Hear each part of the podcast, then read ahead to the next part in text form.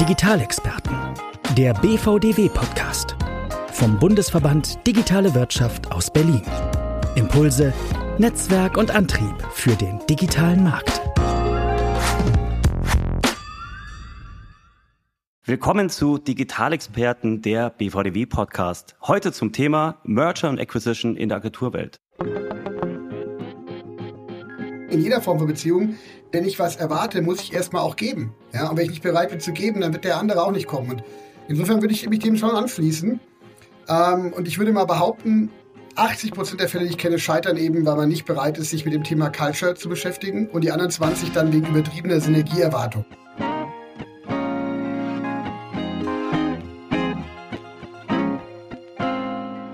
Merger und Acquisition, kurz M&A in der Agenturwelt, da fallen mir eigentlich nur zwei Namen ein.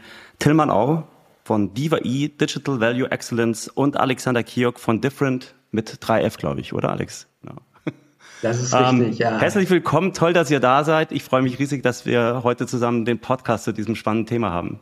Ja, vielen Dank. Wir freuen uns auch. Danke. Ja. Für die wenigen Zuhörer heute im Podcast, die euch noch nicht kennen, würde ich mich total freuen, wenn ihr euch kurz vorstellen könntet. Äh, Tillmann, möchtest du äh, mal loslegen? Das wäre klasse. Ja, gerne, gerne, Erik. Vielen Dank, das Warm Welcome. Ähm, genau, ich bin ein Kind der digitalen Szene, habe Mitte der 90er meine erste Agentur gegründet in Mainz, wo ich aber noch wohne und lebe. Fokus damals klassische statische HTML-Webseiten mit drei Studienkollegen. Habe das dann aus eigener Kraft ähm, äh, und ohne Fremdkapital groß gemacht und 2011 ähm, in die United Digital Group eingebracht. Das sollte wahrscheinlich ein Begriff sein für die meisten in der Branche. Das heißt, ich habe von der Entrepreneurial-Seite, wie man so schön sagt, plötzlich die PE-Seite kennengelernt. Das war ja backed bei einem großen Private Equity Fund und habe da eine Menge mitgenommen und gelernt und äh, bin dann wie viele Gründer nach zwei, drei Jahren aus der UDG ausgeschieden. Ähm, Vielleicht ist auch ein spannendes Thema für heute, warum oder was so Herausforderungen da sind. Und habe dann angefangen für Private Equity Fonds zu arbeiten und bin in dem Zuge 2015 mit dem neu gegründeten Münchner Private Equity Fonds in Kontakt gekommen, mit dem ich dann die jetzige Diva E gegründet habe, an der ich auch einen maßgeblichen Anteil als Shares halte und ähm, die ich heute auch als CEO führe. Aber ich bin natürlich in der Zeit dazwischen mit sehr vielen M&A-Deals beschäftigt gewesen, habe über 60 Transaktionen begleitet, meist für die Käuferseite. Ja, spannend. Ja, Alex, vielleicht kannst du dich auch noch kurz vorstellen, bevor wir einsteigen dann in den Podcast. Ja, sehr gerne. Alex Kiok. Ähm, ich habe ähm, auch 1997 ein Unternehmen gegründet, allerdings nur das eine, nämlich Different, ja, in der Tat mit 3F, ähm, mit einem Freund, den ich im Studium kennengelernt hatte, damals in Hannover. Ähm, und dieses Unternehmen, das haben wir beide zusammen groß gemacht, groß entwickelt mit Jan Pechmann ähm, zusammen und ähm, sind dann 1997 ähm, ehrlicherweise auch nach einem äh, einschneidenden Erlebnis, was wir als Agentur hatten mit dem Dieselgate, unserem größten Kunden, in einen Verkaufs in einen strukturierten systematischen Verkaufsprozess gegangen und haben dann äh, 1997 unser Unternehmen zum großen Teil an äh, die Syzygy Gruppe verkauft, die ja im Grunde genommen Teil auch des WPP Networks ist und sind damit eigentlich damals in diese in diese große äh, Netzwerkwelt eingetreten.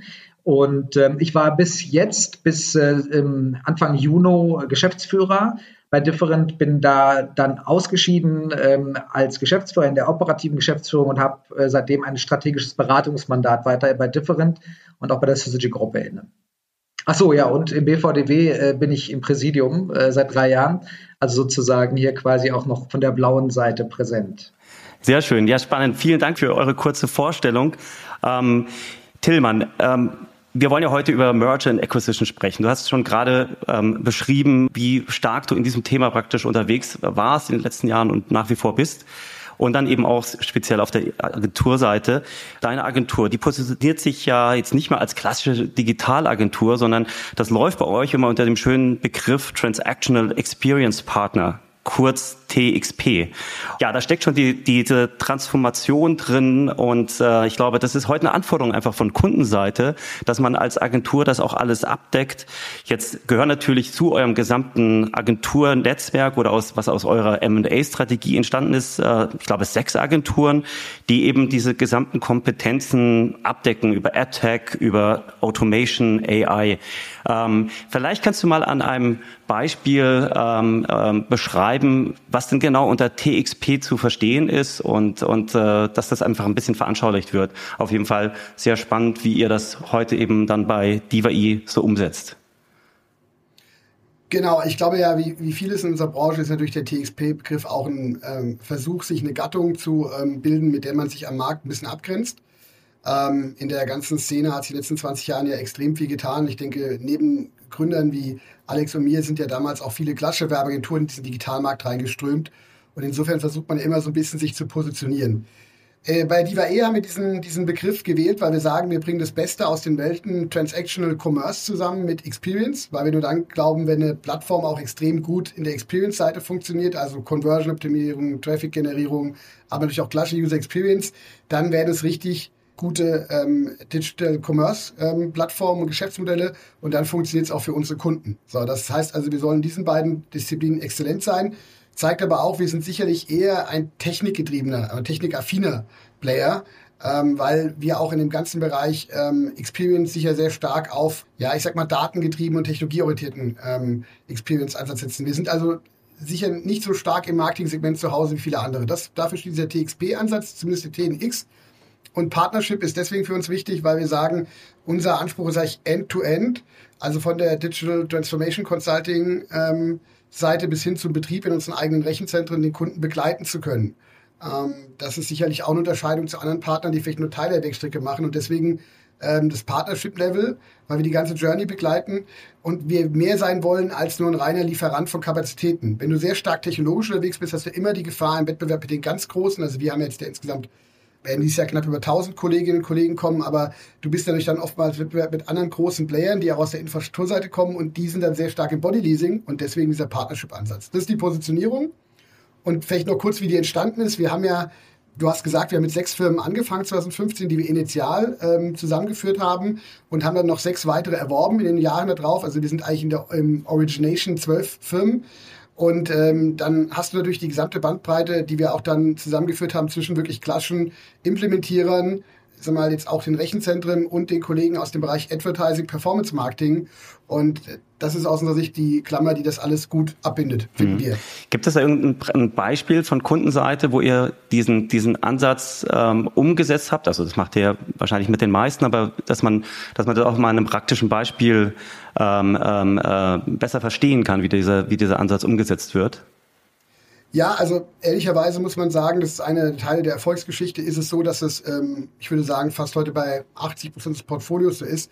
Wir haben natürlich aus der Historie der Firmen, die wir ähm, mit in die DIVAE integriert haben, immer wieder ähm, auch eher dann einen Fokus gehabt auf starke Einzelthemen. Die, die Agenturen, die Dienstleister waren ja alle sehr stark in Nischen, möchte ich mal sagen unser, unser gemeinsamer Anspruch ist, ähm, diese jeweiligen Kunden, die die hatten, dann auch zu gemeinsamen ähm, Kunden zu machen. Und da können wir heute sagen, es klappt mit 80 Prozent der Kunden, die wirklich das gesamte Portfolio abnehmen. Aber ich würde jetzt mal sagen, als Beispiel für einen großen internationalen ähm, Discounter im Lebensmitteleinzelhandel begleiten wir im Grunde die ganze Positionierung einer digitalen ähm, End-to-End-Consumer-App. Das heißt, wir haben angefangen wirklich bei der Entwicklung der Plattform, von der Technology Consulting, von der strategischen Positionierung zusammen mit Strategieberatung und natürlich mit dem Team beim Kunden, das auch sehr groß ist, ähm, bis hin dann zur Auswahl der Plattformen, also sowohl was jetzt die Anbindung an die Backend-Systeme geht, an Supply Chain Management, als eben auch die E-Commerce-Applikationen und jetzt den Rollout über die verschiedenen Märkte international, also USA, Australien, dann immer noch Europa,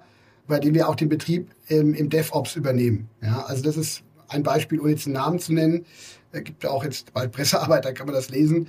Ähm, aber es gibt, ich kann jetzt auch zahlreiche andere Fälle nennen, ähm, wo das inzwischen eigentlich ganzheitlich funktioniert. Das ist auch ein, ähm, übrigens ja so ein Erfolg, der sich einstellen muss, wenn du so eine Plattform, ähm, ja, ich will nicht sagen baust, aber so eine Plattform für Firmen zusammenführst, weil sonst sind ja auch keine Synergiepotenziale da. Wenn jeder auf seinen Nischen weiterarbeitet, dann ist ja am Ende mhm. auch äh, kein Mehrwert geschaffen. Und insofern war das schon unser Anspruch. Der hat in der ersten Hälfte ähm, noch nicht so stark getragen. Jetzt sind wir ja sechs Jahre zusammen unterwegs. In der zweiten Hälfte, letzten zwei Jahre, steckt das, ähm, trägt das ganz mhm. stark Früchte. Ja, auch ein spannender Prozess, das auch, ähm, äh, ja, das, wann das dann auch tatsächlich so greift. Ja, und du sagst ja, wie wichtig das auch ist.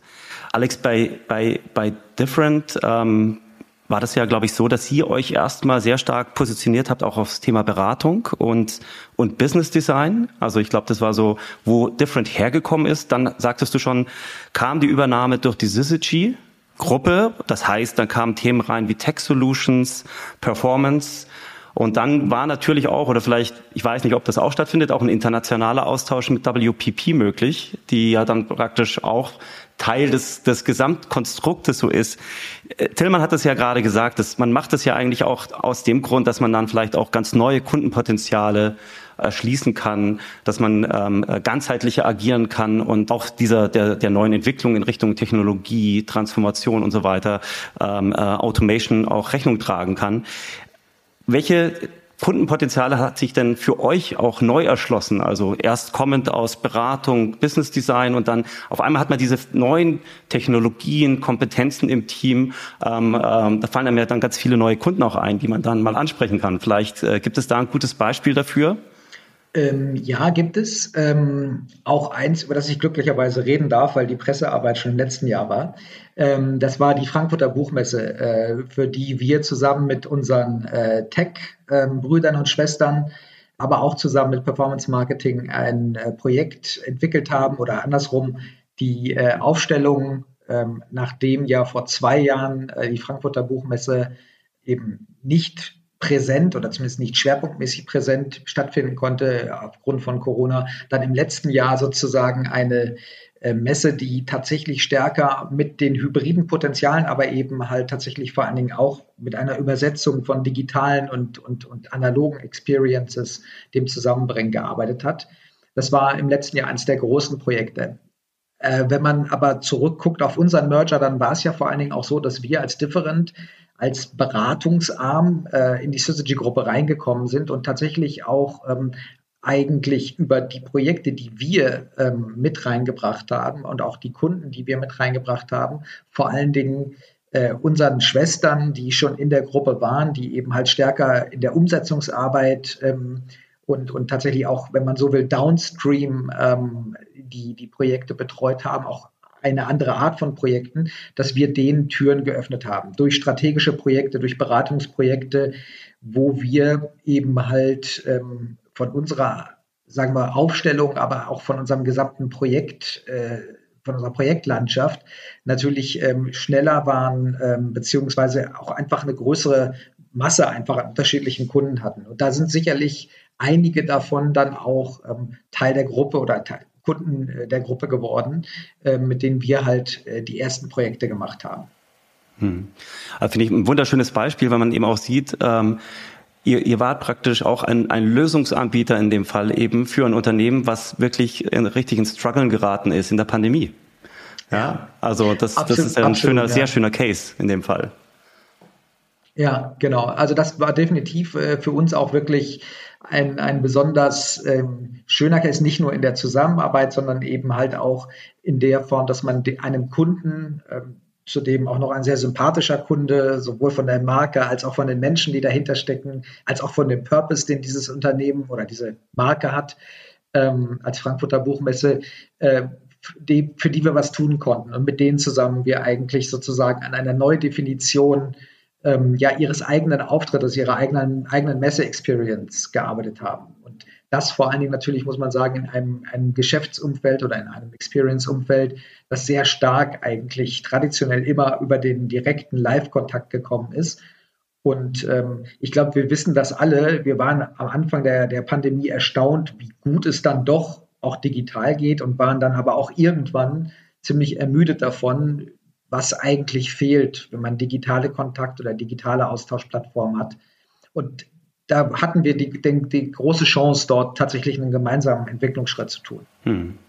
Ja, und diese Entwicklungsschritte, das wissen wir ja aus der Vorpandemiezeit, also Digitalisierung, Transformation in Richtung Digitalisierung, das kann ja auch sehr lange dauern und auf einmal muss es sehr schnell gehen und das hat dann auch funktioniert. Ja, also richtig, ja. ja schönes Beispiel. Ich würde natürlich am allerliebsten, wir sprechen jetzt hier auch sehr von, von positiven Beispielen ähm, ähm, und, und, äh, und äh, was auch gut funktioniert. Ähm, deswegen bin ich natürlich eigentlich rasend interessiert, eure Erfolgsformel kennenzulernen. Die ist natürlich ein streng gehütetes Geheimnis, aber vielleicht könnt ihr uns ja ein paar Insights geben. In der Vorbereitung habe ich mich nochmal mit dem Thema M&A ein bisschen, bisschen beschäftigt und, und habe im, im äh, Harvard Business Review einen Artikel gelesen, den ich ganz spannend fand, ja, weil da ist ein the doch eher theoretischer Ansatz drin, ähm, aber mit sehr vielen Praxisbeispielen.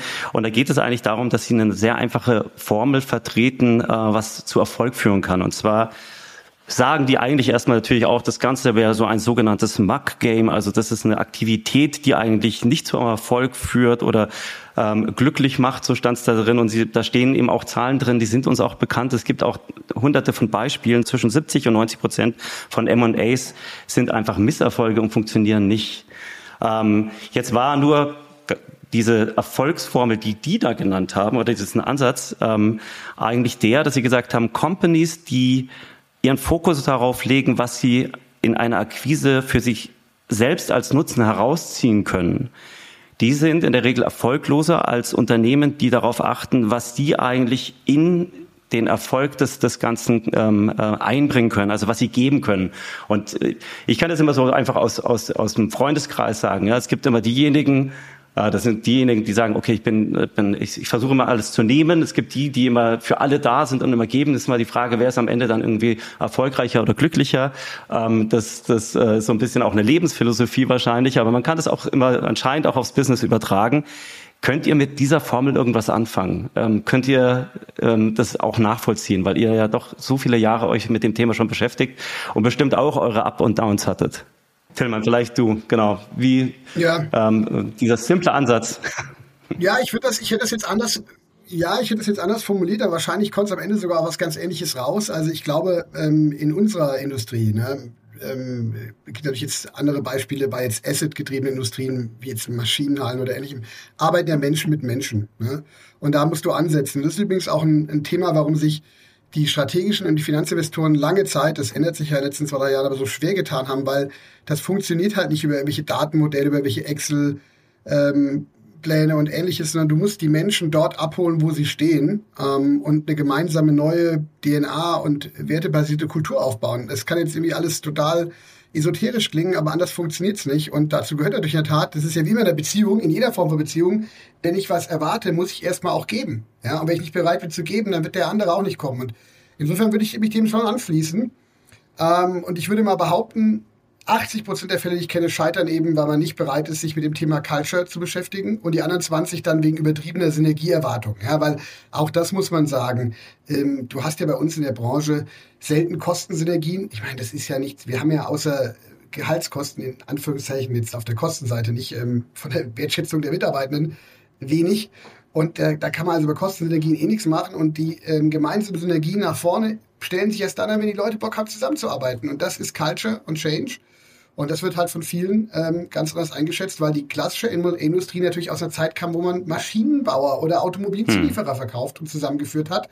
Und da funktioniert natürlich schon alles dann sehr theoretisch zusammenzustecken und eine Maschine macht genau das, was ich will, wenn ich die halt irgendwie umprogrammiere.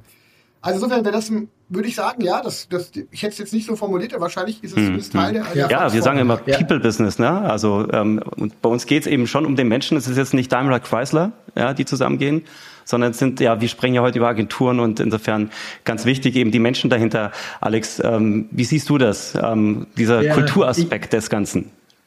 Ja, würde ich auch so sehen. Also definitiv. Ich, ich würde aber noch mal sozusagen einen Schritt zurückgehen ähm, und auch noch mal stärker darauf hinweisen, also das, was wir eigentlich ähm, ja mit reinbringen sollten oder weshalb auch tatsächlich die Akquisition mit Different angestrebt worden ist, weil wir waren schon damals 2017 ähm, sorry, wenn ich das so äh, plastisch sage, aber eine ziemlich geile Marke als Different. Ähm, wir haben eine ganze Menge ähm, PR gemacht. Wir haben auch viel immer, also während der ganzen Zeit immer viel Geld oder ich sage mal viel, viel Aufmerksamkeit auch in unsere Marke und in unsere öffentliche Darstellung in PR gesteckt. Ähm, und aber wir hatten auch eine ganz besondere Kultur und auch diese Kultur war, glaube ich, Teil mit des Grundes, warum auch wir bei Syzygy sozusagen am Ende dann den Zuschlag bekommen haben. Und andersrum, das will ich auch ganz deutlich sagen, war das auch der Grund, weil wir nämlich auf der anderen Seite Menschen gesehen haben, die das zu schätzen wussten und die uns auch von Anfang an in diesem ganzen Merger-Prozess sozusagen das Gefühl gegeben haben, dass sie uns auch wegen der Kultur, wegen der Marke und wegen des, was Different eben ausmacht, und wir haben jetzt nicht aus Spaß das dritte F in unserem Markennamen, ähm, sondern das hat wirklich eine programmatische Aussage. Ähm, dass, dass das denen wichtig war und dass das eben halt auch weiter Bestand haben würde. Und ich darf das sagen, das hat es bis heute. Und deshalb war das auch der Grund, warum wir Syzygy den Zuschlag gegeben haben. Denn äh, 2017, Tillmann wird das wahrscheinlich bestätigen, 2015, 16, 17, das war so eine Art Bonanza-Zeit, wo man sehr, sehr viele Angebote bekommen hat, mal mehr oder weniger Absolut, ernst gemeinte, ja. aber in jedem Fall, das war die Zeit, wenn ihr euch erinnert, wo Accenture äh, Sinner Schrader gekauft hat. Also das war wirklich Bonanza und Wild West. Und ähm, und, und so, so äh, war das am Ende dann auch für uns. Und ein Stück weit damals, wenn ich zurückdenke, war das ja auch Syzygy kauft Different oder Syzygy und Different Partnern war eigentlich so ein bisschen auch so der strategische Gegenentwurf zu Sinner Schrader und Accenture. Natürlich andere Dimensionen gebe ich zu, aber dort war es eben halt die Agentur, die mit dem Berater zusammengeht und nicht umgekehrt. Der Berater, der sich die Agentur kauft für die bunten Bildchen. Und das war ähm, tatsächlich ja ein, ein großes Ding für uns damals. Also insofern äh, würde ich das doppelt unterstreichen oder doppelten Haken dran machen. Kultur und in dem Fall sogar auch Marke und, und Markenesprit ähm, war der entscheidende Auslöser für, die, äh, ähm, für den Merger, für die Auswahl. Wobei, wenn wir das Kulturthema natürlich zu Ende denken, ne, ich weiß nicht, es wird bei dir ähnlich gewesen sein, Alex, und ich habe ja einen Fall erlebt, ähm, wo das irgendwie umgekehrt nicht gut funktioniert hat dann muss man natürlich auch sagen, die Gründer in, unseren, in unserer Welt, die sind halt extreme wichtige Bausteine der Kultur. Ja, weil egal, selbst wenn ein Team ähm, irgendwann nivelliert sich natürlich auf deine Führungsmannschaft. Also wir haben jetzt hier bei Diva E mit 1000 Mitarbeitern, hast du natürlich ein Führungsteam von 40, 50 Kolleginnen und Kollegen, 120 Führungskräfte. Da, da, da, da teilt sich das mit der Kultur schon sehr breit auf. Aber wenn diese Firmen, wie wir sie hatten und wie ich sie auch hatte, als ich meine Firma veräußert habe mit 120 Menschen, da bist du ja als Gründerteam ein extremer Baustein der Kultur. Und ich glaube schon, dass A und O ist, dass du am Ende auch dann in so einer Partnerschaft ähm, sowohl als Käufer ähm, als auch Verkäufer dir bewusst bist, dass du eine Partnerschaft auf auf der Ebene eingehst, der Unternehmer. Also die Dinge, von denen wir immer Abstand nehmen, ist, wenn ich halt irgendwie hier vor allem in so einem mörderischen Prozess, das finde ich ja als Verkäufersicht auch nachvollziehbar, aber in so einen Pitch reingehe und kriege halt eine Firma, drei andere bieten auch mit und ich sehe halt schon sofort, dass die Gründer irgendwie die nächstbeste Möglichkeit äh, nutzen, um den Abflug zu machen. Also habe ich aus persönlicher Sicht ähm, Und aus Grund der Vermögensentwicklung natürlich immer ein Verständnis für, aber das ist, das ist zum Tod geweiht, möchte ich behaupten. Und ich kenne auch keinen Deal, wo das funktioniert hat. Und deswegen, ich glaube, wenn du über Kultur sprichst, vor allem wenn du jetzt kleinere Akquisitionen machst im Sinne von 100, 150 äh, Mann- und Frau-Firmen, ist immer auch die Inhaber äh, zu überzeugen, weiter mit dem mhm. Weg zu gehen, zumindest über einen gewissen Zeitpunkt. Ja, das ist ja eine Transformation über zwei, drei Jahre und dann nivelliert sich das.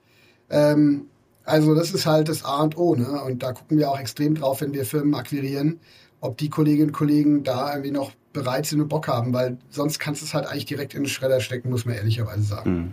Ich stelle mir das wahnsinnig schwierig vor. Ähm, also wenn man jetzt sagt, man ist im Prozess, ne, dann gibt es so eine Due Diligence, dann sagt man, schauen wir uns mal die Zahlen an, dann gibt es so eine Tech Due Diligence, dann schauen wir uns mal den Maschinenraum an aber so eine Cultural Due Diligence, ne? Also wirklich, also meistens finden ja die Gespräche dann auch und zwischen den Gründern statt oder die Leute, die in diesem Prozess involviert sind, aber tatsächlich die Kultur wirklich mal so richtig äh, unter die Lupe zu nehmen, ähm, wenn man auch hört, wie wichtig das ist, ist natürlich eine andere Sache. Ja, da schickt man ja keinen rein und sagt so, ich, ich trinke mit denen jetzt mal fünf Tage Kaffee und schau mal, ob die sich alle mögen.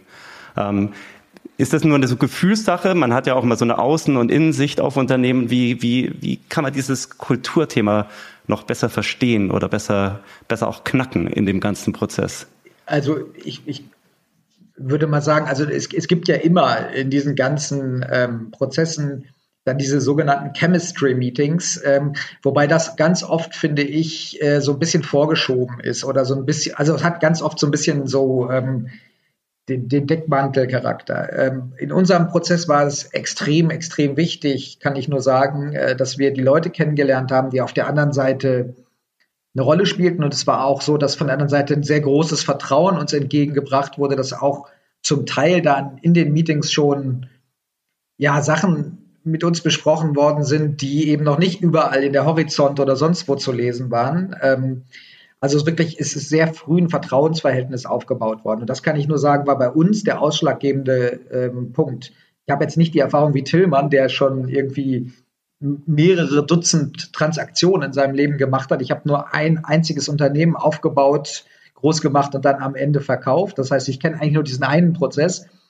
Aber da war das Thema ähm, ja extrem wichtig. Und ich sage mal so, äh, wir haben ja unterschiedliche Player kennengelernt in diesem Prozess und es ist schon ein sehr, sehr großer Unterschied, ob du mit demjenigen redest, der es am Ende entscheidet, selbst wenn vielleicht noch ein Aufsichtsrat drüber sitzt, aber der sagt, ich entscheide das und ich will das, oder ob du mit jemandem redest, der sagt, also ich kann es mir gut vorstellen, aber jetzt äh, müssen wir mal äh, nach Kant fliegen und unseren Global CEO da irgendwie nochmal bespaßen, oder halt weißt, ja, und da, da, also, und ich bin der Tillmann, ne? Ich kann auch diejenigen verstehen, die sagen, das ist für mich trotzdem kein Showstopper, weil das ist einfach die, die Seite des Business, die man mitgehen will und mitspielen will. Und in der Tat, dann ist vielleicht auch das Angebot, das, das monetäre Angebot interessant oder man kann dann auch früher raus. Aber ähm, es kommt halt immer auch auf der anderen Seite an, ob die Leute überzeugt sind, ob die Leute wirklich das als ihr Baby betrachten und ob es denen auch ernsthafterweise nicht überhaupt gar nicht egal ist, in welche Hände sozusagen sie ihr Baby verkaufen. Also bei uns, bei uns zum Beispiel, wenn ich das kurz noch als letzten Punkt ergänzen darf, ist es auch so gewesen, dass wir auch Anteile behalten haben. Also wir sind, das war auch unserem Käufer sehr, sehr wichtig, dass wir halt als Unternehmer im Spiel geblieben sind. Nicht nur als Leute, die noch warten müssen, bis sie ihre letzten Anteile sozusagen ausbezahlt bekommen. Also, wenn man so will, äh, das ist jetzt aber ein bisschen technisch, das ist der große Unterschied zwischen Buyout und Earnout. Ähm, und äh, mhm. macht einen riesen macht einen sehr großen Unterschied. Genau, das macht einen absolut. sehr großen Unterschied. Ja. Also für, und ich meine, also kann ich alles unterstreichen und Erik, vielleicht zu deiner Frage jetzt auch mal, vielleicht nochmal mit dem Blick eines, eines, meiner Erfahrung auf der Käuferseite. Ja, ich habe ja auch viel für Private Equity gearbeitet, die ja nochmal ähm, industrieller an so einen Kaufenprozess rangehen. Wenn du jetzt einen strategischen Käufer hast wie eine andere Agenturgruppe, die hat ja schon von vornherein mal mehr Herzblut in dem Thema, weil sie das Business kennt. Also nicht falsch verstanden, Private Equity hat eine andere Form von Herzblut. Ich halte es für eine sehr ähm, ähm, gute Branche, gerade in der jetzigen Zeit, wo alle Banken die Fremdkapitalseite zumachen, können wir dankbar sein, dass es eh keine Investoren gibt. Aber ich habe schon eines mich immer wieder überraschend feststellen müssen. Diese Kolleginnen und Kollegen dort kommen natürlich, weil sie alle aus dem Investmentbanking-Bereich kommen, die geben 100.000 von Euro für eine Financial Due Diligence aus, für eine Tax- und Legal Due Diligence. Wenn man sagt, lass uns doch mal 50.000 in eine PB Due Diligence stecken, ja, also mit den Gründern mal ein, ähm, mal ein tiefergehendes Assessment machen und ähnliches, ähm, dann heißt es, nee, das brauchen wir eigentlich nicht, weil das kann ich mit dem Bauchgefühl beurteilen. Und natürlich haben wir alle hier ein Bauchgefühl, wenn wir eine Firma erwerben. Aber ich sage natürlich umgekehrt auch, wir alle, wenn wir unsere Firmen hier verkaufen würden, oder Alex, du hast gemacht, ich hab's gemacht, wir sind ja Unternehmer, wir sind natürlich vertriebsorientiert und wir sind gute Sales Guys irgendwie, ne? Ähm, also mir, mir ich traue es mir nicht immer zu, wenn mir gegenüber jemand sitzt, der 20 Jahre Geschäft macht und der, der malt mir sein Geschäft in vernünftigen Farben. Schillernd weiß der gleich übertrieben, aber in vernünftigen Farben weiß ich nicht immer, ob das alles so 100% passt. Und also da kann man schon auch was machen. People Due Diligence oder Cultural Due Diligence ist natürlich auch jetzt nie, weil es keine Hardfacts sind, aber ähm, ist natürlich jetzt nie so sattelfest wie mit Text und Legal. Und ich kann nur dringend zu raten, ich meine, wir reden ja doch immer von Summen von zweistelligen Millionenbeträgen, das zu tun, weil ähm, jemand hinter dem Kopf schauen ist halt schwierig, ähm, ähm, aber man kann natürlich die Datenbasis dafür verbessern. Also so, mhm. so meine Erfahrung. Ich, ich rate das immer jedem, aber es äh, hat sich nur noch, hat sich nur so, so noch nicht so richtig durchgesetzt, ist mein Eindruck. Ja. Ich habe auch beim Alex so ein bisschen rausgehört, dass man dann diese Chemistry-Meetings, auch ein wunderschöner Begriff, äh, dann eben da etabliert hat, um tatsächlich diesen da den Haken auch dran machen zu können. Ja, also ähm, aber ja, sehr spannend. Wir sprechen jetzt gerade über über eure M&As. Die haben ja nicht in den letzten zweieinhalb Jahren stattgefunden, glaube ich, größtenteils. Also ich stelle mir das ja, ähm, äh, irgendwie muss man das Thema Pandemie doch immer nochmal immer auch nochmal aufgreifen. Ich glaube gerade auch in dem Kontext M&As oder worüber wir heute sprechen, auch nochmal ein extrem spannendes Thema, weil wie schaffe ich es denn, ein Unternehmen zusammenzubringen, wo die Leute einfach gar nicht da sind. Ja? Also wo wir dann äh, Zeiten hatten, wo die Leute alle von zu Hause ausgearbeitet haben. Heute ist es Hybrid Working, also zu Hause und im Unternehmen äh, hat sich da sehr stark etabliert. Also die Teams kommen nicht mehr an einem Ort zusammen all diese Dinge. Und ich glaube auch, dass sich natürlich das Mindset auch von, von diesen Teams auch in euren Unternehmen auch äh, stark geändert hat durch die Pandemie. Und äh, insofern hat das äh, wahrscheinlich das Thema M&A so ein bisschen auch ausgebremst in der, in der Pandemiezeit. Oder zumindest ähm, war man auch nicht darauf vorbereitet und musste dann ähm, auch wieder ganz neue Wege wählen. Ähm, habt ihr da irgendwie auch Erfahrungen damit gemacht oder, oder könnt ihr da irgendwie, oder habt ihr irgendwas dazu gehört, wie sowas von, ablief? Du meinst von Prozessen her, also von der, von der, von der Ablauf eines Prozesses oder meinst du mehr von der, wirklich von der Bewertung der Firmen und von der, ähm, ja, von der, von der Fungibilität? Ja, also eher so zweiteres, ja. Also ich glaube, ähm, ähm, Genau, wie man, wie man da das bewerten kann, wenn, ähm, äh, wenn man sagt, das Zusammenführen von den Teams ist so wichtig, die Unternehmen haben sich mhm. geändert, die so, Teams okay, haben sich geändert. Ja. Also wie man diesen, diese, diese Problematik, die da eigentlich auch von, von, äh, von einem Tag auf den anderen auf uns alle zugekommen ja. ist, wie man damit umgegangen ist. Oder hat man dann sehr viele M&As einfach vertagt, wenn man gesagt hat, das, das ist jetzt einfach schwierig? Kann ich gar nicht so ganz genau, also ich kann, also ich, ich setze mal bei dem ersten Punkt an, ja, weil äh, ich bin ja einmal sozusagen akquiriert worden äh, von einer Firma, aber ich habe dann zwei Jahre später drei Jahre später, genau während der Pandemie, ein Merger gemacht, weil ähm, unsere Schwesterfirma hier in Berlin äh, namens USeeds mit uns verschmolzen wurde, also mit Different verschmolzen wurde. Und das heißt, wir haben, ich glaube, es war der 20. Februar äh, 2020, äh, lustigerweise, also viele Zweien in dem Datum, ähm, wo wir vor unsere Mannschaften getreten sind und es äh, verkündet haben, nach längerer Planung, auch nicht über overengineerter Planung, aber eben nach längerer Planung, wir gehen zusammen. Wir gehen zusammen unter einem Markennamen. So, und der 20. 20. Äh, 20. 2. 2020, das wisst ihr alle, war ungefähr drei Wochen bevor dann der Corona-Lockdown kam. Und das heißt, wir haben also nicht nur zwei Unternehmen fusioniert, sondern wir haben auch das Ganze gemacht während Lockdown, während Kurzarbeit, was man nicht vergessen darf. Also wo im Grunde genommen sämtliche Sicherheitsnetze zusammengebrochen sind für die meisten Mitarbeiter, äh, abgesehen von einer persönlichen Unsicherheit durch dieses Lockdown-Pandemie-Thema.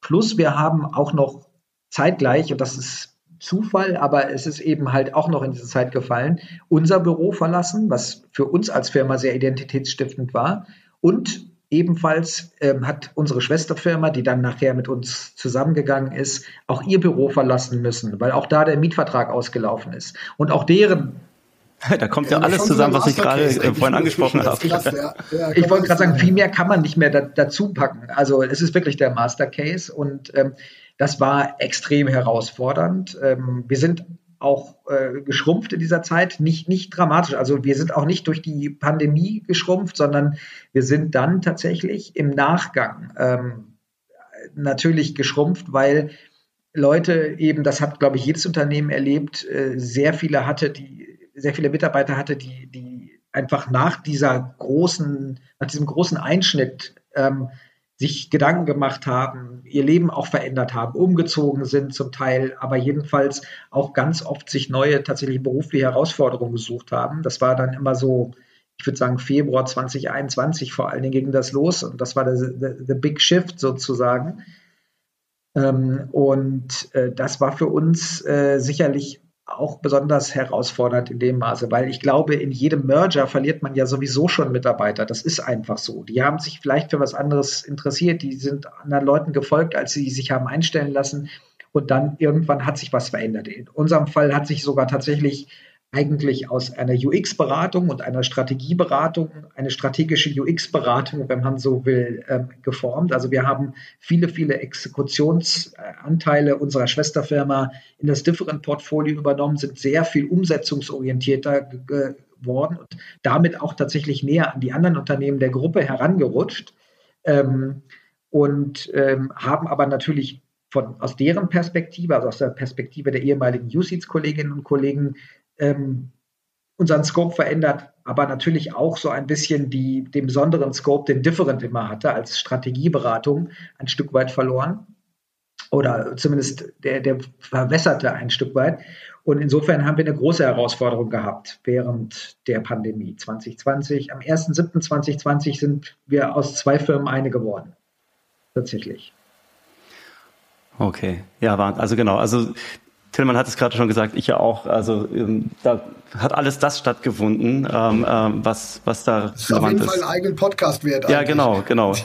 Oder schreibt doch ein Buch. Ähm, gibt's ja auch noch. Genau. Frankfurter Buchmesse ja. freut sich wieder. Nein, das ist wirklich eine wahnsinnige Story, ähm, ähm, wenn das alles so zusammenkommt in dieser Zeit ähm, und und natürlich ein extrem äh, interessanter Case dann eben auch, äh, von dem du da gerade berichtet Aber hast. Ich, ich, ich glaube in der grundsätzlichen Marktsicht ähm, das ähm, ist eine interessante Überlegung nochmal, aber was, ähm, also diese ganzen Entwicklungen sind schon sehr stark dann am Ende von der Investmentperspektive getrieben, weil wer kauft denn?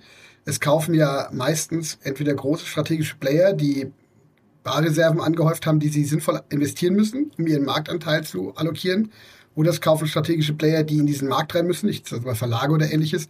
Und als dritter Fall kaufen eben Finanzinvestoren, die das Geld investieren müssen. Also insofern erstaunlicherweise hat da niemand so groß drüber nachgedacht, glaube ich. Das war eher so ein kleiner Dip, wo alle gesagt haben, okay, wie entwickelt sich die generelle äh, Marktsituation im digitalen Bereich? Und nach dem ersten halben Jahr, wo es so ein Cost-Containment bei den Kunden gab, haben alle gemerkt, okay, das ist, Corona ist der Business-Booster überhaupt.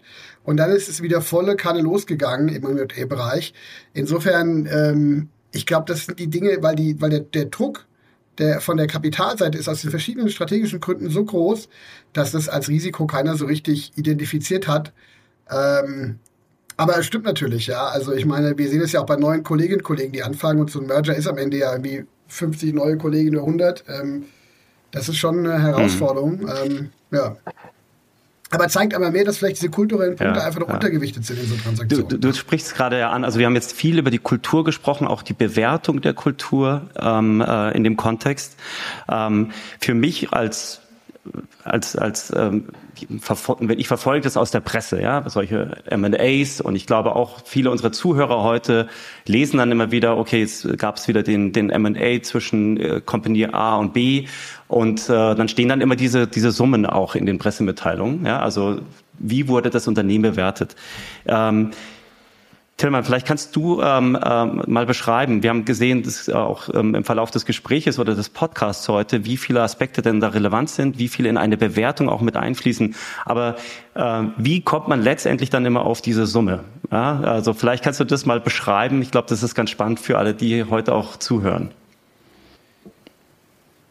Ja, also das ist aber eigentlich vergleichsweise einfach, weil ähm, man, man es gibt im Grunde zwei, ähm, also gut, es gibt natürlich ganz viele Verfahren, auch nach vorne Ertragswert, Discounted Cashflow, aber man muss ähm, schon sagen, bei uns in der Branche hat sich eben ein ähm, Modell ähm, etabliert, das sich an der Historie orientiert, das heißt ein Multiple auf den Umsatz oder auf den äh, EBITDA, ja. Also EBITDA deswegen, weil wir haben ja in unserem Geschäft meistens keine großen Abschreibungen. Und insofern ähm, hat man dann einfach Peer Groups, ähm, das sind die public gelisteten Unternehmen, ja, aus unserer Branche, muss man mal gucken, das sind meistens natürlich größere, die public gelistet sind, aber da hat man schon mal so einen Korridor, wo die Bewertungen liegen, auf den EBTA und auf den ähm, oder auf den Revenue. Ja, typischerweise werden Firmen, die jetzt mehr Dienstleistungsgeschäft machen, stärker nach dem EBTA, nach der Margen oder Profitabilität beurteilt. Unternehmen, die Software Service bieten, also schnell wachsende Unternehmen, dann eher mal nach dem Revenue Multiple. So, und ähm, dann hast du da Peer Groups, wie gesagt, und dann, dann, dann muss man sagen, innerhalb dieser Peer Groups ähm, hast du natürlich schon, ich sag's mal, verschiedene Schieberegler, die ähm, entscheidend beeinflussen, liegst du am unteren Ende der Skala, am oberen Ende der Skala. Und da sind, ähm, muss man ehrlicherweise sagen, ähm, drei Punkte hauptausschlaggebend. Also einmal, wie stark ist das Unternehmen in der Vergangenheit gewachsen? Und wie, ja, also wie, wie dynamisch wächst, wächst vor allem überproportional zum Markt. Dann, wie margenstark ist es? Also schafft es eine bessere Profitabilität als der Wettbewerb? Das ist ja schon mal auch ein starkes Zeichen für in irgendeiner Form ja eine USP oder Qualität. Und am Ende der dritte Teil ist immer, wie viel Recurrings hast du? Ja, also wenn du natürlich ankommst und hast langfristige Kundenverträge oder immer wiederkehrende Umsätze, hast du klar eine stärkere Bewährung, als wenn du jetzt irgendwie sagst, ich habe zehn Kunden, das Projekt endet in drei Monaten, um es mal drastisch zu beschreiben und danach fange ich wieder bei Null an. Und im Rahmen dieser drei wesentlichen Parameter natürlich kommen da viele kleinere Themen noch, ne, der Churn bei Mitarbeitenden, whatever. Aber die drei Hauptthemen, da kann man dann schon sehr gut für sich feststellen, liegt immer am oberen oder unteren Skala. Und ehrlich gesagt sind das auch die drei Sachen, die wir uns anschauen, wenn wir, wenn wir einen, einen Investment-Teaser bekommen, weil da stehen ja immer tausende von, ähm, ich sag mal jetzt auch, ich sag mal, Nebelkerzen drin. Am Ende schaust du, wie stark sind die Vergangenheit gewachsen, wie profitabel sind die und am Ende des Tages, wie gut ist deren Kundensubstanz. Ja, und ähm, wenn die drei Punkte dann, dann gut sind, schaut man sich auch an. Ja, und ähm, also je weniger, je weniger, je mehr besser diese Werte sind, desto weniger Folien brauchst du auch. Je mehr Folien ein Pitch Deck hat, desto mehr weiß ich, die drei Werte sind nicht so gut, man erzählt viel Geschichte drüber. Ja, also nicht so viel Storytelling, ja. sondern doch eher Hard Facts, die dann da zu Rate gezogen werden. Und, äh, und ja, interessant, aber dieses Zusammenspiel aus Wachstum, Marge und Recurring Avenue. Also das ja. möchte ich nochmal ganz kurz unterstreichen, ne, ne, ne Erik, also das muss man, das kann man nur unterstreichen. Also am Ende des Tages entscheiden über solche Deals immer mhm. Leute, die aus dem Financial Engineering kommen. Ja, also natürlich gibt es dann einen CEO beim Strategen, aber in, am Ende wird immer da auch eine M&A-Abteilung bei großen Unternehmen zur Rate gezogen und die Kollegen rechnen immer. Also jeder, der dir im Auftaktgespräch was anderes erzählt, sagt, ja, uns geht es ja um die Strategie, die Synergien, das ist schön talkative, aber wenn die Zahlen nicht stimmen, macht keiner den Deal, außer du verkaufst dein Unternehmen jetzt irgendwie, also mein gesetzt den Fall, du willst einen vernünftigen Kaufpreis. So. Also so ist es. Wenn die Zahlen nicht stimmen, äh, ich sag mal, don't go to sales process, weil das, das ist schon verschenkt. Ähm, zumindest musst du dann bereit sein, extreme ja. Abschläge in Kauf zu nehmen. Ja, das, also ich, ich würde es ein ganz klein bisschen modifizieren. Ähm, ich glaube, dass gerade bei uns im, im Agenturkontext ähm, das Thema strategische Bedeutung von Playern, auch möglicherweise Kundenzugänge, und zwar auch vielleicht von Kunden, die man gar nicht ähm, noch gar nicht bis zu Ende entwickelt hat, von dem man aber weiß, da steht, das ist ein Kunde seit 20 Jahren oder das ist ein Kunde seit 15 Jahren, wo eine sehr enge Beziehung besteht und man kann, wenn man dort mit anderen Möglichkeiten oder mit anderen Angeboten oder mit einem anderen Portfolio, einem größeren Portfolio als Gruppe beispielsweise reingeht, hat man die Möglichkeit, diesen Kunden noch ganz anders, ganz woanders hin zu entwickeln, dass das durchaus auch eine Rolle spielt. Also strategische Aspekte, gerade bei uns Agenturen, ich bin voll bei Tillmann, ich glaube, wahrscheinlich hast du 99 Prozent oder 97 Prozent der Branchen, wo ähm, es am Ende wirklich sehr, sehr finanzgetrieben ist. Ähm, ich glaube, gerade bei uns Kommunikationsagenturen hast du noch so einen Rest, eine Restwahrscheinlichkeit, dass durchaus strategische ähm, Be Bewertungsmaßstäbe nochmal anders irgendwie zu Rate gezogen werden und dass man da vielleicht sozusagen auch anders, also ich kann es jetzt aus, aus Differenzsicht sagen, wir waren damals, weil wir eben eine sehr, sehr spezielle Positionierung hatten. Als Strategieagentur waren wir damals ja positioniert mit einem sehr spezifischen Geschäftsmodell, tatsächlich vielleicht auch mit der besonderen Fähigkeit aus einem Thema, nämlich aus dem Thema Strategie, Kommunikations-, Marketing, Markenstrategie, ein eigenes Geschäftsmodell entwickelt zu haben. Vielleicht sogar damit alleine in Deutschland zu sein, weil es das nicht so oft gab, haben wir eben halt für eine ganze Reihe von äh, möglichen Investoren einfach wirklich ein sehr, sehr attraktives Ziel dargestellt. Und dementsprechend hatten wir auch einen sehr, ähm, ich sage jetzt mal, einen sehr dynamischen Verkaufsprozess, was das Thema betrifft. Und ähm, ich hatte das vorhin gesagt, ähm, wir hatten ein Thema, was uns zahlenmäßig ähm, tatsächlich 2015 und dann 2016, also im Grunde genommen unmittelbar vor dem Verkauf, tatsächlich zugesetzt hat, das war Dieselgate. Wir haben, ähm, das weiß auch jeder, eine sehr große, ein sehr großes Kunden, äh, große Kundenbeziehung zum Volkswagen-Konzern immer gehabt. Äh, und 2015 war das erste Mal, dass wir Kurzarbeit anmelden mussten im Folge von Dieselgate. Und auch das ist bekannt. Auch darüber haben wir mehrfach gesprochen. Aber es war eben halt so, weil Dieselgate uns das erste Mal da wirklich ähm, an eine existenzielle Grenze gebracht hat. Und dementsprechend, ähm, insofern muss ich Tillmann da an der Stelle widersprechen, sahen auch unsere Zahlen aus. Also die sahen gut aus, bis auf so einen, einen Knick nach unten, einen Sägezahn, den wir nach unten hatten. Ähm, aber die konnten wir erklären, die konnten wir verdammt gut erklären. Und wir haben also daraus auch unsere strategischen, auch unsere operativen Lehren gezogen und konnten dementsprechend ähm, tatsächlich mit, mit viel Blick auf die, auf die Zukunft und äh, mit viel Perspektive und Potenzial tatsächlich antreten in dem Prozess. Ja, aber da würde ich wirklich ein bisschen ein Stück weit sagen, Alex, also ähm, nicht, dass ich mir darum recht zu behalten, aber das ist, Ausnahmen bestätigen die Regel, ne? Und das kann gut funktionieren, wie du sagst, vor allem wenn man es seriös und gut erklären kann, und das ist ja wirklich eine gute Erklärung. Aber wenn du halt in sowas in einen Prozess reinläufst, wird es auf jeden Fall schwerer, ja, ähm, das andere Thema ist mit den Kunden, das hatte ich gesagt, die Qualität der Kunden und ja, die Substanz der Kundenbeziehung und die Recurring im Sinne von Langjährigkeit, die hattet ihr wahrscheinlich, plus den Angel, den der Käufer braucht, die ist schon ein Drittel. Ja, also die hat ja bei euch wohl sehr gut gepasst. Aber so eine so ein Hiccup in den Zahlen, das ist schon schwierig ähm, und macht es natürlich ziemlich schwieriger zu kommunizieren. Also ich, mir geht es nur darum, dass jeder sich bewusst ist, dass der Prozess geht. Äh, wenn die Zahlen nicht ähm, oder ich sag mal so, es laufen ja drüben, äh, laufen ja nicht drüben, es laufen ja hier mitunter jede Menge M&A-Berater zwischen rum, die erzählen auch immer, weil sie natürlich Mandat wollen, wir kriegen das schon irgendwie an den Markt gebracht. Wenn die Zahlen crappy sind, ähm, ist es halt erstmal schon enorme Hürde, über die drüber muss. Ne? So, das muss man sich bewusst sein. Die, eure Zahlen waren nicht crappy, sondern die hatten, aber ich erlebe wirklich Dinge, die sind halt, äh, ich habe neulich einen Prozess gehabt, da ist mir ein Ding vorgelegt worden, das hat im also das hat schon, als das Pitch Deck kam, hat der EBITDA-Forecast nicht mehr gestimmt für dieses Jahr und in dem Prozess ist es zweimal nach unten korrigiert worden. Hey, so, also, so what? Wo soll der Trust für irgendwas herkommen? Und dann sage ich halt, wenn du das kommen siehst, ja, ähm, dann, dann, dann gehe ich halt nicht in den Prozess. Da mache ich mir irgendwie auch Ruf am Markt kaputt. Das darf er nicht vergessen, ja. Wie unsere Branche auch ist diese ganze Branche super talkative. Das heißt, wenn du über diesen Pitch-Deck am Markt antrittst, ich will nicht sagen scheiß auf dem NDA, aber ne, also das ist, dauert vier Wochen, dann weiß es jeder. Und sei nur die grobe Beschreibung, da muss sich schon bewusst sein, mit einer, mit einer schwierigen Ausgangssituation ähm, kann man sich halt auch viel Potenzial kaputt machen. Ja, das hat sicher bei euch alles gar nicht so zugetroffen. Ich meine nur generell, weil die letzten Jahre, das, das kühlt ja gerade ab, sind die Leute natürlich sehr, äh, ähm, sehr, sehr bullisch da gewesen, kommen, wir verkaufen unsere Firma und das kauft schon irgendjemand. Aber ja, ja halt absolut. Ich, ich gehe da also. gerne noch mal drauf ein. Also erstmal vielen Dank für das Kompliment mit der Ausnahme, die die Regel bestätigt. Ich meine, so heißt ja auch unsere Marke deshalb mit 3F. Also insofern passt das.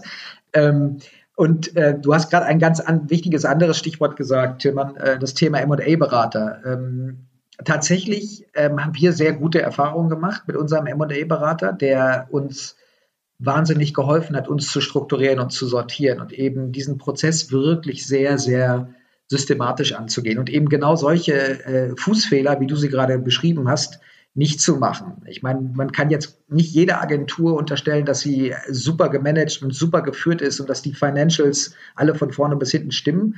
Aber ich bin voll bei dir. Wenn du in so einen Prozess reingehst, äh, dann mach dir wenigstens die Mühe, das Feuer in Ordnung zu bringen und dein, dein Stall aufzuräumen, weil ansonsten hast du keine Chance. Das glaube ich, da bin ich voll bei dir. Das sehe ich auch so. Das würde ich auch als Tipp jedem geben, äh, wenn die Zahlen nicht stimmen oder wenn man nicht in der Lage ist, das irgendeine Plausibilität reinzubringen, lass es lieber sein.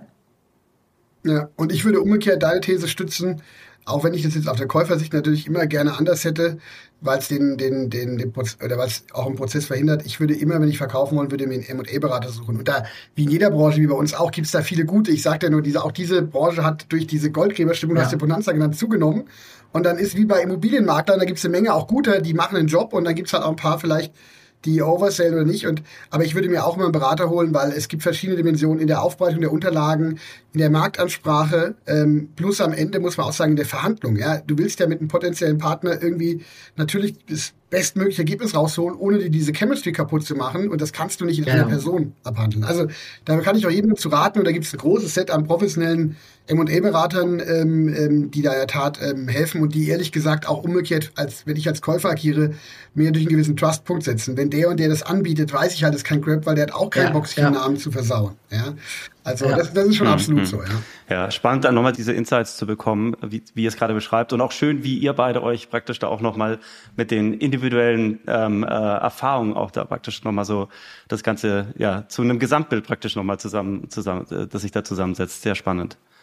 Ich würde gerne noch auf einen Punkt eingehen. Und zwar sind wir ja im BVDW-Podcast. Deswegen nochmal ein Blick eben auch auf den deutschen Markt. Ähm, und äh, ich glaube, eins steht außer Frage. Wir sind gerade in so einem wahnsinnigen Multikrisenmodus. Ja? Also wir wissen gar nicht, welche Krise gerade am, am ärgsten zuschlägt. Und ähm, und äh, irgendwie versuchen alle irgendwie damit umzugehen ähm, und ihren Weg zu finden. Gleichzeitig die die, die Themen, die ihr auch abdeckt als Agenturen, also sprich Digitalisierung, Automatisierung, KI aber auch, ja, also äh, das sind ja schon, werden so ein bisschen auch die als die Halsbringer auch bezeichnet, in, die uns auch aus so einer Krise auch wieder heraushelfen können, ja. Einmal dieses eben, diese Situation und dann äh, habe ich bloß eben auch relativ aktuelle Studien, Studien von McKinsey und AY auch gesehen, die einfach sagen, in Deutschland ähm, können wir im internationalen Vergleich nicht bestehen, weil einfach nicht genügend Kapital da ist. Ja, also ich glaube, wir sind Spitze in den Themen, die ich gerade genannt habe. Anscheinend äh, haben wir nicht genügend Kapital. Ähm, und wir haben diese, diese, diese Krisenzeit, durch die wir jetzt alle durch müssen. Ähm, wie bewertet ihr denn gerade, vielleicht auch Sicht eurer Agenturen, ähm, aber auch auf den Gesamtmarkt bezogen, die Situation, in der wir uns gerade befinden? Mach ja, mal ein großes Thema auf zum Schluss. Frage, vieles drin. Aber ähm, also ich, ich glaube immer, wenn ich drauf gucke, muss ich sagen, erstmal bin ich wirklich, also ich bin so unglaublich dankbar. Ähm, das ist ja am Ende Schicksal, wie viele im Leben in diese, in diese Generation, ich sage immer scherzhaft, wir sind die Alt-98er, Alex, du hast ja auch 97 gegründet, so reingewachsen zu sein wo sich am Ende, wenn man zurückblickt, so viel gedreht hat. Ne? Diese ganze, überhaupt mal die Entdeckung des Internet als Business-Medium, ähm, dann am Ende die zweite Phase, wo es dann auch wirklich Value for Money gab nach der New Economy, wo plötzlich Geschäftsmodelle auch funktioniert haben. die dritte Phase, wo ich jetzt dann reingekommen bin, dass es irgendwie mit einer, ich sag mal, Zusammenkauf von Firmen, M&A-Dynamik nochmal, ich meine, wir bauen jetzt große Unternehmen, ja, ich für heute 100 Millionen Unternehmen und ich meine, es wird wachsen und es gibt Player bei unserer Branche, die heute 400, 500 Millionen groß, das war ja unvorstellbar vor 20, 30 Jahren. Also erstmal finde ich das schon irgendwie, also das ist schon eine, eine ja, schon eine, eine, große Branche und das führt mich zu dem Punkt, den du eigentlich gefragt hast, es ist halt ein unheimlich stabiles Geschäftsfeld. Ja, also, weil wenn wir uns rumschauen, was in unserem Alltag noch alles nicht digitalisiert ist, gerade in Deutschland, was nicht digital funktioniert und was gleichzeitig der Digitalisierungsdruck ist, ähm, durch einen demografischen Wandel, weniger Arbeitskräfte, ja, aber auch eine Globalisierung, internationales Reisen und Arbeiten, dann muss ich sagen, dann habe ich ehrlich gesagt vor dem, vor dem potenziellen Wachstum dieser Branche, wir reden jetzt noch gar nicht, du hast ja mal angesprochen, von Dingen wie Metaverse, oder so, wo sich alles nochmal dreht, ja, dann habe ich vor dem Wachstum unserer Branche keinen Bammel. Ja, Punkt. Und es muss man auch sagen, die Krise letzten Jahre hat immer digital gewonnen. Ja, also 2008 die Finanzkrise, digital war noch stärker. Ähm, 2001, 9-11, die Finanz, also die, die, die, die war stärker. Also insofern habe ich da keine Angst vor. Ich glaube an diese Branche zumindest noch die nächsten 20 Jahre wahrscheinlich sehr, sehr stark. Punkt. Man muss natürlich trotzdem mit einem Augenmaß und Respekt daran gehen, ja, weil wir haben natürlich alle Kunden im Portfolio, wo der eine oder andere Kunde auch mal stärker von sowas betroffen ist oder ähnliches. Wir hatten mit Covid ganz klar bei den großen Kunden erstmal gesehen, dass da ein Abbremsen war. Schauen, was passiert jetzt. Ne? Das klassische Unternehmensverhalten, Cost Containment, wir treten auf die Bremse. Das kam schnell zurück. Noch sehe ich das in der Ukraine-Krise zumindest bei unseren B2B-Kunden gar nicht, weil die sehen halt, dass es am Ende ein temporärer Konflikt ist, so hart es jetzt auch klingt, und man irgendwie auch in drei Jahren, wenn das vielleicht alles sich wieder hoffentlich sehr friedlich gelöst hat, ähm, ähm, dass man dann weiter in digitalen Plattformen präsent sein muss. Also, aber man muss natürlich mit Augenmaß Respekt drauf schauen. Ich persönlich sage trotzdem mal ganz ähm, ähm, bold, ohne, also für die Branche, ähm, das Thema Digitalisierung, ja, gerade im Bereich B2B, aber auch Con Consumer, ja, ähm, das wird die nächsten zehn Jahre noch stabiles Wachstum aufzeigen mit den ganzen neuen Themen, die, die noch da sind und hochkommen, ja. Ja, äh, also im, im Grunde genommen äh, genauso. Also ein, ein schlauer Mann hat mal irgendwann das Zitat geprägt, äh, man sieht erst bei der Ebbe, wer nackt gebadet hat. Ähm, und ähm, das äh, es trifft auch auf diese Situation im Moment gerade zu. In der Tat, man weiß überhaupt gar nicht genau, in welcher Krise man im Moment gerade steckt. Ist es immer noch die Klimakrise oder ist es jetzt schon die Energiekrise oder ist es was ganz anderes? Äh, und ich hoffe, dass jetzt äh, gerade auch durch die äh, Geschehnisse ähm, in Osteuropa nicht noch eine weitere Krise hinzukommt aktuell. Ähm, also genau das ist es. Aber es geht um die Frage, wie, wie glaubwürdig und schnell und gut jemand pivotieren kann. Also ich glaube, Tilman hat es auch vorhin gesagt, äh, die Leute auch in der Finanzindustrie haben auch im Moment gerade wahnsinnig viel Geld, trotz alledem, und müssen das auch irgendwie loswerden. Das heißt, ähm, Finanzierung und, und, und Mergers wird, wird es auch jetzt gerade in den nächsten äh, Jahren sehr viele geben. Das Problem ist, es wird nicht mehr das gleiche finanziert werden, was vor zwei oder drei Jahren finanziert oder auch vor einem Jahr noch finanziert worden ist. Also diese ganze Wachstumsgeschichte, das alleine ist es nicht, sondern es geht jetzt wirklich darum, das ist zumindest das, was ich überall zurückgespiegelt bekomme, ob jemand in seinem Geschäftsmodell tatsächlich jetzt auch in der Lage ist, Geld zu verdienen. Und äh, das heißt also, es wird auf einmal, geht auf einmal auf Rendite und es geht auf einmal auf die, auf die, auf das Funktionieren von Geschäftsmodellen, nicht nur alleine auf das Wachsen von Umsatzzahlen. War auch ein spannender Ausflug, den äh, Tillmann vorhin hatte zum Thema, ob man auf EBITDA geht oder ob man auf, auf Revenue geht, eben beispielsweise bei der Finanzierung. Ähm, plus, wir haben im Moment gerade, ich, ich telefoniere gerade aus Berlin, ich glaube, ich bin der Einzige in unserem Call, der, der äh, aus Berlin anruft. Wir haben hier in Berlin gerade eine Situation, wo es viele, viele Menschen gibt, die freigesetzt werden, äh, Arbeitskräfte. Ähm, und äh, das heißt, wir haben eine große Unsicherheit im Markt, aber wir haben tatsächlich zum ersten Mal, wahrscheinlich gefühlt seit drei oder vier Jahren, ähm, Menschen, die ähm, Arbeit suchen. Äh, das gibt wiederum den Unternehmen, die gerade ähm, in der Lage sind zu wachsen oder die gerade in der Lage sind, neue Themen anzugehen, auf einmal wieder das erste Mal ein Arbeitskräfte, ähm, sozusagen die, die, Möglichkeit, Arbeitskräfte zu rekrutieren, Menschen zu rekrutieren, neue Mitarbeiter zu rekrutieren. Ähm, auch das Thema ist, glaube ich, ganz, ganz wichtig. Also man, man muss das schon sehr differenziert sehen. Umgekehrt, ja, klar, das ganze Thema im Moment, wie gerade die Banken sich verhalten, was das Thema Fremdkapital betrifft, ist äh, ein Problem. Also du hast ja gestartet dein, deine Frage mit der Aussage, Kapital ist in Deutschland das Problem. Und ähm, ein Stück weit ähm, würde ich glauben, dass das so auch so ist und dass es jetzt im Moment gerade nicht besser wird, dass es äh, so nicht locker sitzt und dass es auch mehr und mehr amerikanische, ähm, also insbesondere amerikanische, aber eben auch chinesische Investoren gibt, die eben weiter in den europäischen Markt gehen. Also die Frage ist differenziert zu beantworten. Ich glaube, ich bin voll bei Tillmann, was das Wachstumspotenzial unserer Branche betrifft, weil auch die Aussage ist klar, wir werden keine dieser Krisen ohne Digitalisierung lösen. Keine. Ähm, und äh, wir werden deshalb einen großen Boom auch weiter in den Branchen sehen. Die Frage ist nur, wie die Eigentumsverhältnisse sich verändern. Und ähm, da habe ich als BVDW, äh, als der ich jetzt mal kurz spreche, ähm, natürlich trotzdem die Hoffnung, dass wir es wirklich vor allen Dingen schaffen, der deutschen Wirtschaft da Perspektiven zu bieten und die deutsche Wirtschaft ähm, tatsächlich da auch als, als ja, unser Home-Turf, wenn man so will, als Bundesverband ähm, zu stärken und ranzubringen, auch an interessante Investments, an, an interessante Wachstumsmodelle, Geschäftsmodelle. Aber da wird sicherlich der Wettbewerb nicht leichter werden in den nächsten Jahren. Also da müssen wir wirklich auch jetzt echt Gas geben zusammen alle. Hm.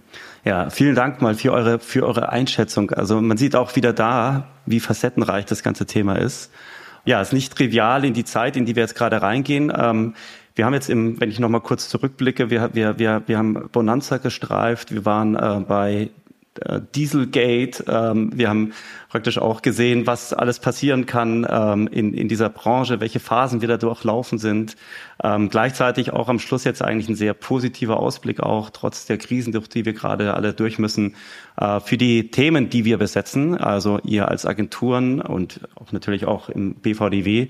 Ähm, also insofern, ähm, äh, es gibt eine Sendung ähm, im, ich weiß nicht, ARD, ZDF, wo sie immer sagen, dann bleiben wir zuversichtlich am Ende. Ich glaube, es sind die Tagesthemen. Oder das ZDF. Nein, also ähm, nein, also ich glaube, ähm, wir haben da wirklich äh, einiges zu tun. Wir müssen müssen äh, sehr bedacht vorgehen, auch ähm, äh, die die Situation auch tatsächlich verstehen und schauen, wie man da auch handelt. Aber grundsätzlich haben wir da natürlich als Digitalbranche einen sehr nach wie vor sehr positiven Aus, Ausblick auch auf die auf die nächsten Jahre, was was uns da doch sehr sehr zufrieden stimmen soll. Ich bedanke mich vielmals bei euch. Also ich fand, ich fand es großartig, ähm, mit euch das Thema Merger and Acquisition in der, in der Agenturwelt zu besprechen. Das war hochgradig spannend, diese Insights zu bekommen und äh, eben auch gerade von euch beiden sehr unterschiedliche Sichtweisen auch mal zu sehen ähm, äh, und äh, eure individuellen Erfahrungen auch, äh, dass ihr die mit den Zuhörern heute geteilt habt. Also dann wünsche ich euch noch einen, einen tollen Tag in Berlin, in München, wir beide in München, oder Tillmann? Und äh, ja, bedanke mich nochmal vielmals, dass ihr heute dabei wart. Es war ganz großartig. Vielen Dank. Vielen Dank dir, Erik. Mach's gut. Tschüss. Ciao. Danke, Erik. Ciao.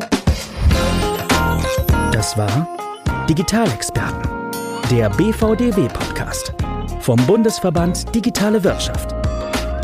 Produziert von 1. Studio, dem Dienstleister für hochwertige Podcasts und digitale Formate. Dir hat unsere Show gefallen? Dann freuen wir uns über deine Empfehlung. Hast du Themen, über die du mehr erfahren möchtest? Melde dich bei uns.